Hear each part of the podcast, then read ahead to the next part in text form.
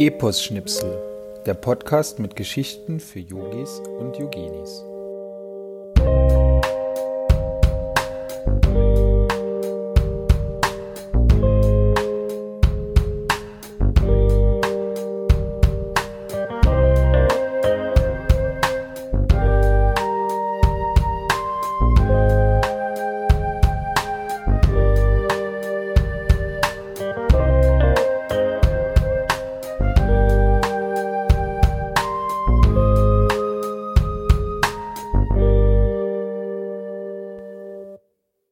Hallo und herzlich willkommen zu einer weiteren Folge von Epos Schnipsel, dem Podcast mit Geschichten für Yogis und Yoginis. Dies ist die letzte Episode. Zumindest für das Jahr 2022, denn heute ist der 30. Dezember. Ich hoffe, dir haben die zusätzlichen Bonusfolgen der letzten vier Freitage gefallen. Wie findest du denn das Konzept, dass ich mir auch mal einen Gast oder eine Gästin einlade? Und wie hat dir der Klangschnipsel gefallen? Ich freue mich immer wahnsinnig, wenn ich Feedback bekomme, natürlich nicht nur über Lob, sondern auch, wenn es sich um konstruktive Kritik handelt. Im Trailer zu diesem Podcast habe ich es ja schon angedeutet. Wir werden auch Geschichten aus der Bhagavad Gita hören. Was aber genau ist das? Das Buch Bhagavad Gita ist Teil der Mahabharata, Übrigens sagt man, glaube ich, zu Deutsch richtigerweise das Mahabharata, aber ich benutze auch gerne den Artikel die. Das oder die Mahabharata ist die große Geschichte der Bharatas und das bekannteste indische Epos. Möglicherweise wurde es schon vor über 2000 Jahren erstmals niedergeschrieben, wobei es sicher auf noch älteren Traditionen beruht. Dieses Epos umfasst etwa 100.000 Doppelverse. Der bedeutendste Teil der Mahabharata, zumindest was philosophischen Text angeht, ist die Bhagavad Gita, eine der zentralen Schriften des Hinduismus. Und in diesem Teil, den man auch als spirituelles Gedicht bezeichnen kann, geht es um eine Konversation zwischen Krishna, dem Lehrer, und Arjuna, seinem Schüler. Krishna erklärt Arjuna auf dem Schlachtfeld kurz vor dem Kampf die Grundgedanken über das Leben. In den 18 Kapiteln des erhabenen Gesang, wie die Bhagavad Gita auch genannt wird, wird in jedem Kapitel ein anderer Aspekt der Yoga-Philosophie behandelt. Daher ist die Bhagavad Gita der meistgeschätzte Text zu Yoga. Die Bhagavad Gita besteht aus sportlichen 700 Sanskrit-Versen. Aber keine Angst, dieser Podcast heißt ja nicht umsonst Epos Schnipsel. Daher gibt es auch die heutige Geschichte kompakt und vereinfacht. Und natürlich versuche ich auch erst gar nicht die gesamten Lehren der Bhagavad Gita in der heutigen Episode zu verarbeiten. Und bevor es losgeht, schnell noch zur Erinnerung, wer ist Krishna? Der sehr beliebte Krishna mit seiner Bambusflöte und der Pfauenfeder im Haar ist die achte Inkarnation von Vishnu. Er ist unter anderem der Gott der Liebe und der Freude. Er ist Träger des unendlichen Bewusstseins des Universums und wird als Retter der Welt verehrt. Wir sind Krishna bereits in Episode 6 begegnet.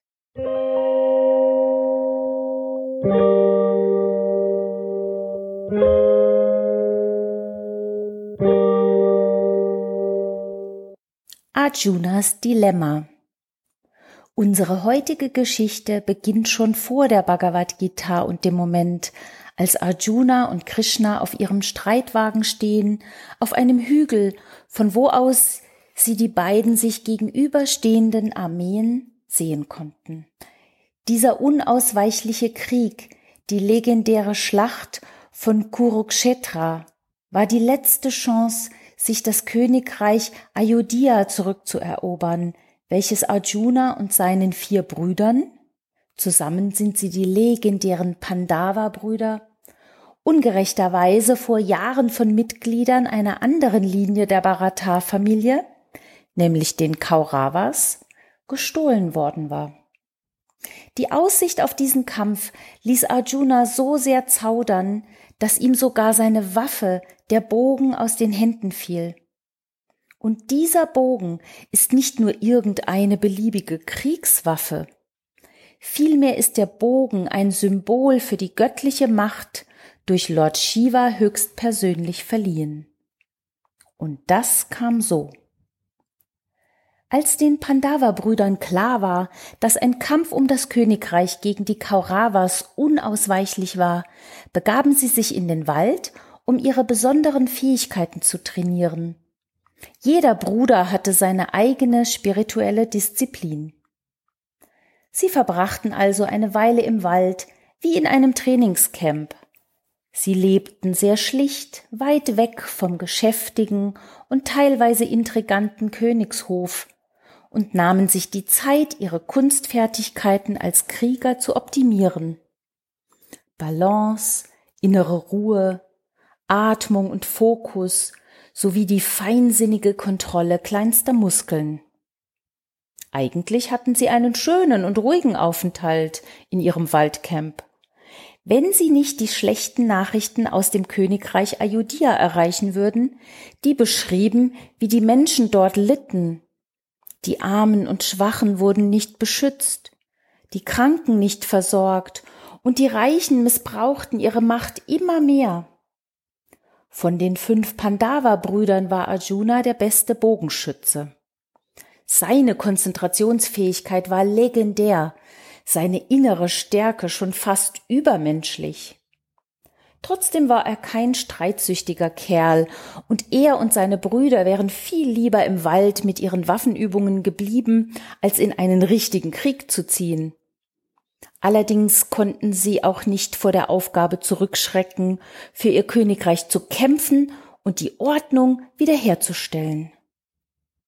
Die Götter schauten indes wohlwollend auf die Pandavas und deren Aufgabe, sich ihr Königreich zurückzuerobern. Insbesondere konnte Shiva es kaum erwarten, dem so talentierten Prinzen Arjuna seinen eigenen göttlichen Bogen Pinaka als siegreiche Waffe zu vermachen. Denn niemand außer Shiva selbst oder ein echter Held würde diesen magischen Bogen führen können.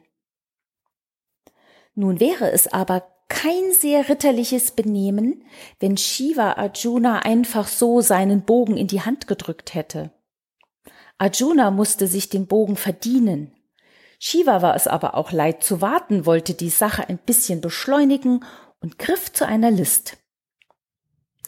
Kichernd machte Shiva einen Plan.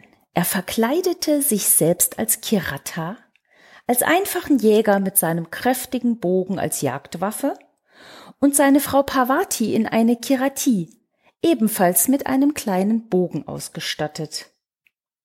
So näherten sie sich als scheinbar einfache Jäger Arjuna im Wald. Arjuna stand gerade auf einer Lichtung, tief im Wald und praktizierte Asana-Yoga. Er stand still auf einem Bein in Vrikshasana, die Arme erhoben. Er war im Hier und Jetzt verwurzelt und atmete tief und ruhig die sonnendurchflutete Waldluft ein. Im Augenwinkel nahm er eine Bewegung wahr und tatsächlich ein Wildschwein näherte sich der Lichtung. Rasch schnappte Arjuna sich seinen Bogen, zielte, schoss und erlegte das Wildschwein mit nur einem Pfeil. Als er sich dem toten Tier näherte, sah er zu seiner großen Überraschung, dass sich zwei Pfeile in dem Tier befanden, deren Spitzen sich berührten. Ein Pfeil war von vorne in den Eber eingedrungen, der andere von hinten. Ungläubig schaute Arjuna sich um und bemerkte einen ärmlich wirkenden Jäger in zerrissener Kleidung mit einem verfilzten Haarknoten auf dem Kopf. Daneben wohl dessen Frau. Und jetzt kannst du dir sicher vorstellen, wie das Gespräch zwischen Arjuna und dem Kirata hin und her ging. Das ist meine Beute. Nein, meine. Nein, ich hab zuerst getroffen. Nein, das war ich. Aber du hast doch nur von hinten getroffen. Und so weiter. Arjuna wurde irgendwann richtig sauer und schlug ein Duell vor. Genau das, was Shiva erhofft hatte. Und so schossen die beiden ihre Pfeile ab und schossen und schossen, bis ihre Finger blutig waren von den Sehnen der Bögen, bis ihre Kleidung zerschlissen war und Arjuna erschöpft innehielt und auf dem weichen Waldboden zusammensackte. Als er wieder zu sich kam, standen Shiva und Parvati über ihm und betrachteten ihn. Arjuna erkannte die Gottheiten und stammelte ergeben Mein Herr. Mein Freund, antwortete Shiva freundlich, und Parvati fragte besorgt Ist alles okay mit dir, Arjuna? Shiva sprach feierlich Arjuna, du hast tatkräftig bewiesen, dass du ein begnadeter Bogenschütze bist. Du hast mich in unserem Duell besiegt, als Triumph sollst du von nun an meinen Bogen tragen. Und so nahm Arjuna das Geschenk, Shivas göttlichen Bogen, an. Er machte sich sofort auf den Rückweg zum Camp und zu seinen Brüdern, denen er erklärte, dass die Zeit für den Kampf um ihr Königreich gekommen war. Und damit sind wir wieder am Anfang unserer Geschichte, als Arjuna auf seinem Streitwagen steht, mit Krishna als seinem Freund und Wagenlenker. Arjuna war in einer Zwickmühle. Die Schlacht war unausweichlich, und er wusste, dass, sollte er sich in den Kampf werfen, er gegen eigene Familienmitglieder auf der Gegenseite würde kämpfen müssen. Auf der einen Seite kann und will ich nicht gegen meine eigenen Familienmitglieder kämpfen und vielleicht sogar jemanden töten. Andererseits muss ich mich meinem Dharma, meinem Schicksal stellen und meine Pflicht als Krieger erfüllen, indem ich für die gerechte Sache kämpfe, fasste Arjuna sein Dilemma zusammen. Er wusste, dass er den Segen der Götter auf seiner Seite hatte, er wusste, dass die Sache, für die er kämpfte, gerecht war, und er war gut vorbereitet und hatte sogar den mächtigen Bogen Shivas als Waffe. Und dennoch, am liebsten hätte er alles hingeschmissen und sich kampflos ergeben. Aber dann sprach Krishna zu ihm, in diesem berühmten göttlichen Gesang, so wie die Bhagavad Gita ja auch genannt wird, deren Essenz man vielleicht so zusammenfassen kann. Nimm an, was ist. Was auch immer wir tun, sollten wir tun, ohne uns zu sehr daran zu klammern. Vielmehr sollten wir in unser Handeln und dessen Auswirkungen vertrauen und auch im übertragenen Sinne in die Hände von Gott, dem Schicksal oder einer höheren Macht oder wie auch immer wir es nennen wollen, legen. Die Inspiration Krishna erinnert Arjuna daran, dass es sein Dharma, seine Pflicht oder Schicksal oder Verantwortung ist, als Prinz und Krieger gegen den Machtmissbrauch von Familienmitgliedern und gegen die unrechtmäßige Absetzung seines Anspruches auf den Thron zu kämpfen. In Arjuna können wir uns wiedererkennen. Ein Mensch, dem Ungerechtigkeit widerfährt, der sich in einer unbequemen Situation findet und der nicht weiß, was er tun soll. Kämpfen oder aufgeben. Wie oft müssen auch wir in unserem Leben diese Entscheidung treffen? Auch wir stellen uns oft unseren inneren Kämpfen. Wie immer dürfen wir auch hier die Geschichte natürlich nicht wörtlich nehmen. Wer ist Arjuna? Eigentlich steht er doch stellvertretend für unser aller Ego, wobei Krishna unser höheres Gewissen darstellt. Und so interpretiere ich die Konversation zwischen Arjuna als Dialog zwischen meinem Ego und meinem höheren Gewissen. Und damit ist die heutige Posenempfehlung buchstäblich. Dhanurasana der Bogen. Diese herausfordernde Asana bietet Gelegenheit, die Lehren oder Ratschläge der Bhagavad Gita in unsere Asana-Praxis zu übernehmen. Wir versuchen, die ideale Balance zwischen Aufgabe und totaler Angstlosigkeit zu finden, Verantwortung für unser eigenes Leben zu übernehmen und nicht zu leicht aufzugeben bei Schwierigkeiten, gleichzeitig abgeklärt und losgelöst zu bleiben von dem Ergebnis unserer Handlungen.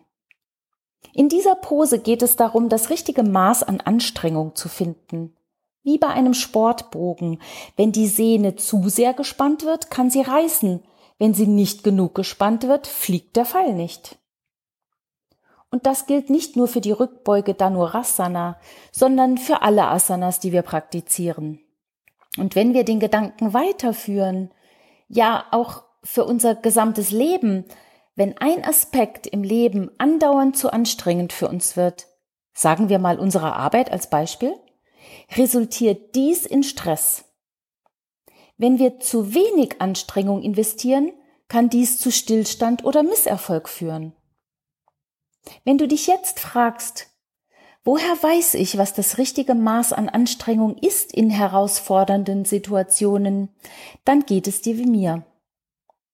Aber da schließt sich eben auch wieder der Kreis. Ich denke, dass uns nur die stete Praxis weiterbringt in dieser Frage. Ja, und dann bedanke ich mich heute ganz herzlich fürs Zuhören Falls du Feedback, Fragen, Anregungen oder Lob, Kritik für mich hast, kannst du mir einfach gerne schreiben unter anja at talkwellness.at. Ich freue mich über gute Bewertungen auf den diversen Plattformen oder auch über einen netten Kommentar, zum Beispiel auf Instagram. Vielleicht kennst du ja auch jemanden unter deinen Kontakten, der sich über eine Podcast-Empfehlung freuen würde und dann freue ich mich, wenn du Epos-Schnipsel weiterempfiehlst. Danke dafür und bis zum nächsten Mal.